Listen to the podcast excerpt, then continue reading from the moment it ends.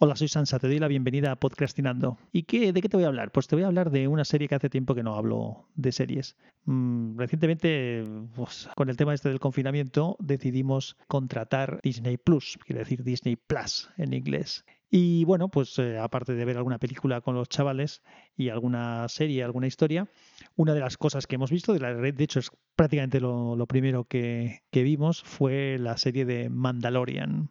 Y de eso es de lo que quería hablar ya había oído hablar de ella, de alguna opinión. La verdad es que no me había, no tenía prácticamente ningún spoiler porque no había escuchado mucho. No voy a hacer yo tampoco spoilers aquí. Y debo decir que me ha gustado bastante em, dentro de lo que es, ¿no? Es una serie de entretenimiento, de aventuras y demás, pero está bastante bien hecha tiene una cierta coherencia con lo que es la saga de Star Wars, que me declaro fan de, de, la, de todo el universo este de Star Wars. Hay alguna cosa que, hombre, pues que la ves, que, se hace un poco muy para parecerse en, demasía quizá a la serie, pero bueno, de alguna manera tienen que enganchar a los fans para que hacerle ver que están viendo algo que, tiene que ver con Star Wars. Si no estás muy puesto en Star Wars o no conoces eh, nada de, la serie, pues los mandalorianos eh, son el, digamos, el credo o la, la, la, casta en la que con, a la que pertenecía el cazarrecompensas eh,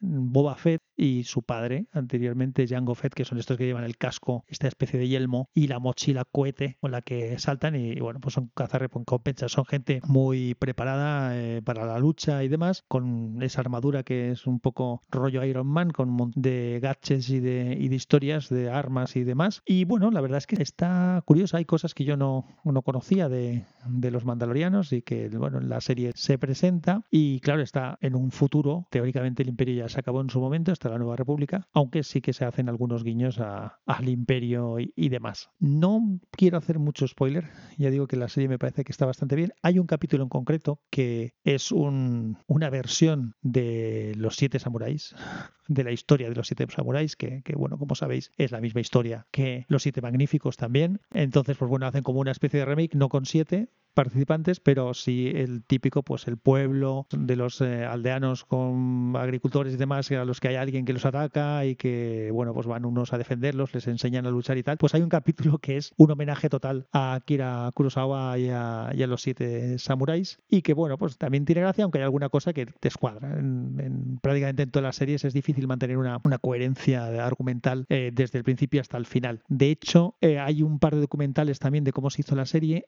Hemos visto, creo que hay dos partes, hemos visto la primera, la segunda aún no la hemos visto y tengo curiosidad por verla. Y en esa y en ese documental pues ves pues que se ha seguido una de las tendencias que es muy típica últimamente con las series, que es que cada capítulo lo ha grabado un director diferente, que han estado coordinados lógicamente en equipo. Mm, se podrían ver de forma autoconclusiva, pero no es recomendable porque sí que hay un poco de hilo argumental en lo que es la historia general y nos ha dejado con ganas de bueno de ver cómo prosigue la siguiente temporada así que si no lo has eh, no has visto aún de Mandalorian te va un poco este rollo te gusta simplemente ver una serie que tiene que es desenfadada con de aventuras y eso pues te la recomiendo. Así que no te cuento mucho más, un capítulo cortito para hoy. De vez en cuando tiene que haber alguno de estos también y así a ver si cojo otra vez ritmo de grabación. Un abrazo y que la fuerza te acompañe.